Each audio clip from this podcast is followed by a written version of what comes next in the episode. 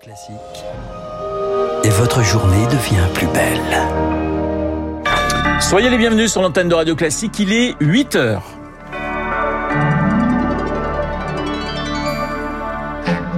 La matinale de Radio Classique avec Renaud Blanc. Et maintenant, l'épreuve de la rue. Les syndicats s'organisent pour faire du 19 janvier un jeudi noir à la SNCF. La grève se prépare. Les cheminots qui ne veulent pas être seuls à se mobiliser, vous l'entendrez. Joe Biden dans l'embarras après la découverte de nouveaux documents classifiés à son domicile. Un procureur spécial vient d'être nommé pour enquêter. Puis, la filière nucléaire retrouve des couleurs. La France exporte de nouveau de l'électricité.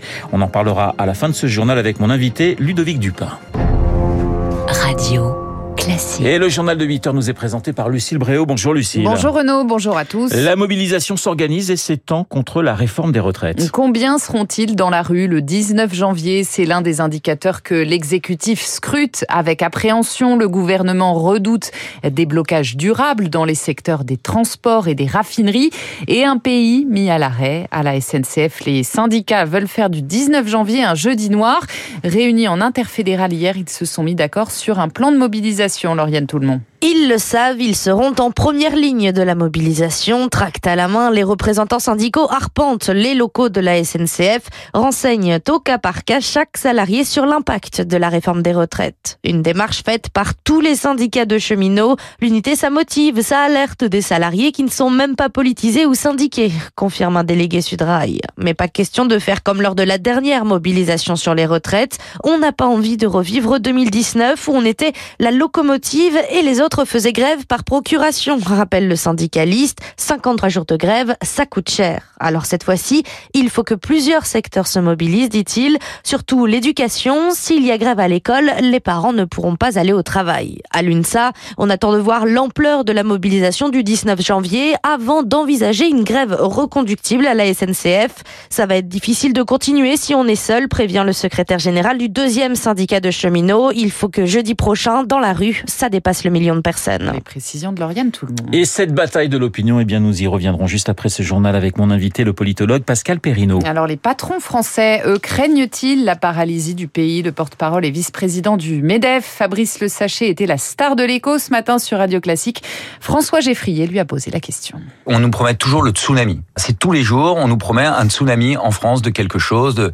Non, c'est pas vrai. Euh, moi, je suis pas du tout ni euh, pessimiste ni défaitiste. Ça fait partie des négociations. Euh, de toute façon, un entrepreneur s'adapte. Je vais pas vous dire qu'on sera ravi qu'il y ait des grèves et des manifestations, mais si on a peur de tout, on fait rien. Fabrice Le Sachet, le vice-président du MEDEF au micro de François Geffry pour Radio Classique, a noté qu'Emmanuel Macron reçoit aujourd'hui plusieurs grands patrons d'entreprises françaises pour évoquer la situation économique de notre pays à l'échelle mondiale. Le taux du livret A attendu au-delà des 3% aujourd'hui. Bercy et la Banque de France doivent le préciser dans la journée. C'est l'une des rares bonnes nouvelles de ce début d'année, même si cela reste nettement inférieur à l'inflation. Au Parti socialiste, on compte toujours ce matin. L'actuel premier secrétaire Olivier Faure est arrivé largement en tête du premier tour du Congrès, devant Nicolas Mayer-Rossignol, mais on ne sait pas encore s'il dépasse les 50% de vote des militants. On en reparle avec Guillaume Tabar du Figaro juste après ce journal. Joe Biden, Lucille. Joe Biden dans l'embarras après la découverte de nouveaux documents classifiés à son domicile. Et quand le malaise se transforme en crise, un procureur spécial vient d'être nommé pour enquêter sur des documents découverts dans un bureau et une résidence du président américain. Joe Biden plaide lui l'erreur, Chloé Juel. Oui, ce sont des notes classifiées retrouvées dans le garage et la bibliothèque de son domicile dans l'état du Delaware. On ne connaît pas le nombre exact de ces documents, leur date, les sujets traités. Ce l'on sait en revanche, c'est qu'il s'agit de la seconde découverte de ce type. La première, c'était en novembre dans les locaux de la fondation de Joe Biden à Washington. Dans les deux cas, ce sont des documents confidentiels auxquels il a eu accès lorsqu'il était vice-président, de quoi donner du grain à moudre aux républicains et fragiliser le chef d'État, Jean-Éric Brana, maître de conférences et spécialiste des États-Unis c'est quand même un véritable problème qui est tombé sur la tête de Joe Biden. On peut même se dire que l'enquête pourrait aboutir à une demande d'impeachment, sachant que ça n'ira nulle part, puisque le Sénat est tenu par euh, les démocrates. Mais il s'agit surtout de faire énormément de bruit pour contrebalancer l'affaire qui touche Donald Trump. Et c'est bien ce que les républicains ont l'intention de faire pendant les deux ans qui viennent. Donald Trump qui est sous la menace d'une inculpation fédérale pour avoir emporté avec lui des milliers de fichiers sensibles, dont certains classés secret défense l'enjeu pour Joe Biden est bien sûr d'empêcher maintenant tout parallèle avec cette affaire. Les précisions de Chloé Juel. Les États-Unis où les phénomènes climatiques dévastateurs se multiplient par ailleurs. Une tornade a fait au moins six morts dans l'Alabama hier. L'état d'urgence a été décrété dans le comté concerné. 8h05 sur Radio Classique. Gros plan à présent sur la filière nucléaire française qui retrouve, Lucille, des couleurs. Le parc nucléaire français regagne de la puissance et le spectre de coupure d'électricité cet hiver s'éloigne. La France exporte d'ailleurs de nouveau de l'électricité depuis le début de l'année. Bonjour Ludovic Dupin. Bonjour. Vous êtes directeur de l'information de la SFNN, la Société française d'énergie nucléaire. Sur 56 réacteurs, combien sont aujourd'hui en, en activité? Alors ce matin, sur les 56 réacteurs, il y avait 44 qui étaient actifs, ce qui, est un, un très bon niveau, une très belle remontée, sachant que pour mémoire, au cœur de l'été, on avait la moitié du parc qui était à l'arrêt, donc il y a vraiment une remontée très très forte en décembre. Oui, on était à 32 réacteurs, je crois, hein, pour des raisons de, de maintenance en, en août dernier. Hein. Exactement, c'est ça. Il y avait deux phénomènes qui se croisaient. Il y avait des grosses maintenances sur le parc, beaucoup de réacteurs à l'arrêt, ce qui est normal l'été pour rechargement du combustible. Et par ailleurs, il y avait deux phénomènes de corrosion sous contrainte qui s'étaient déclarés, qui avaient mis à l'arrêt une quinzaine de réacteurs et qui finalement étaient traités. Et tout un symbole, euh, ce week-end, il y a le réacteur de Civouin, qui est le premier réacteur qui avait été arrêté pour corrosion, qui va redémarrer là dans quelques jours et redonner un peu encore de, de, marge au parc. Alors, autre bonne nouvelle, Ludovic Dupin, la France exporte de nouveau de l'électricité. Ce n'était pas le cas en 2022. Effectivement, elle en a exporté un peu, mais très rarement. Effectivement, la France est historiquement un très gros exportateur d'électricité en Europe, ce qui a toujours d'ailleurs bénéficié très positivement à la balance commerciale du pays. Et en raison de la faiblesse euh, de la disponibilité du parc, ça s'est ça a beaucoup baissé en 2022. Et là, à nouveau, on est des très gros exportateurs. Alors, c'est dû à deux, deux, phénomènes, à la très forte disponibilité du parc et à un régime de vent qui est plutôt favorable sur toute l'Europe, où donc l'éolien produit beaucoup.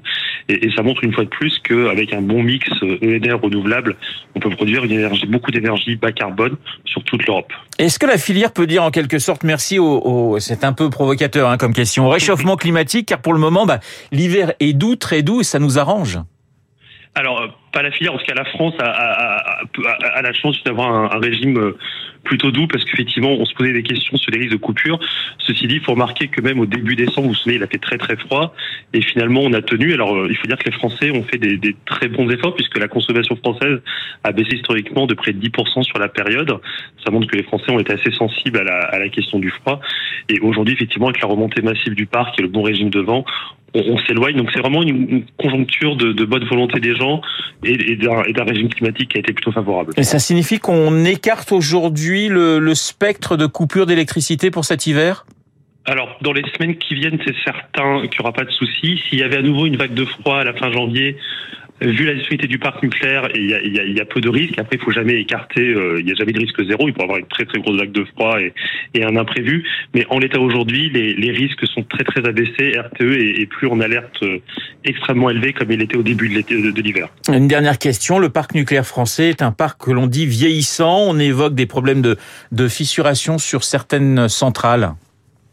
Alors, c'est un parc euh, qui, approche pour certains des réacteurs euh, 40 ans. Alors, il faut savoir que la doctrine française, c'est qu'un réacteur, on revoit sa sûreté tous les 10 ans et que les réacteurs d'aujourd'hui sont plus sûrs que les réacteurs au moment de leur mise en service il y, a, il y a 30 ou 40 ans. Donc, effectivement, il y a des maintenances à faire qui sont importantes, comme sur n'importe quel outil industriel. Mais aujourd'hui, il faut considérer qu'il est plus sûr qu'il était il y a 40 ans et qu'il a une très bonne disponibilité, euh, comme on le voit aujourd'hui en janvier. là. Merci Ludovic Dupin pour vos explications. Je rappelle que vous êtes le directeur de l'information de la Société française d'énergie nucléaire. Lucille, c'est exceptionnel. Le sarcophage de Ramsès II va être exposé à Paris. Et il n'est pas sorti d'Égypte depuis 47 ans. Ce cercueil en bois peint, le Caire vient d'accepter de le prêter à la France dans le cadre d'une exposition événement. Ramsès et l'or des pharaons. Elle aura lieu d'avril à septembre à la Villette à Paris. Fera-t-elle mieux que l'exposition Tout en Camon qui avait attiré 1 400 000 visiteurs? Réponse dans quelques mois. Et puis c'était la fille unique du King Elvis Presley, la chanteuse Lisa Marie Presley est décédée brutalement hier d'une crise cardiaque. Elle avait 54 ans. Le journal de 8 heures présenté par Lucille Bréau euh, que nous retrouverons eh bien lundi en pleine forme, je l'espère. Il est 8 heures et pratiquement 10 minutes sur notre antenne. Dans un instant, nous allons retrouver Guillaume Tabar pour l'édito politique et puis mon invité, le politologue Pascal Perrineau. Et tout de suite.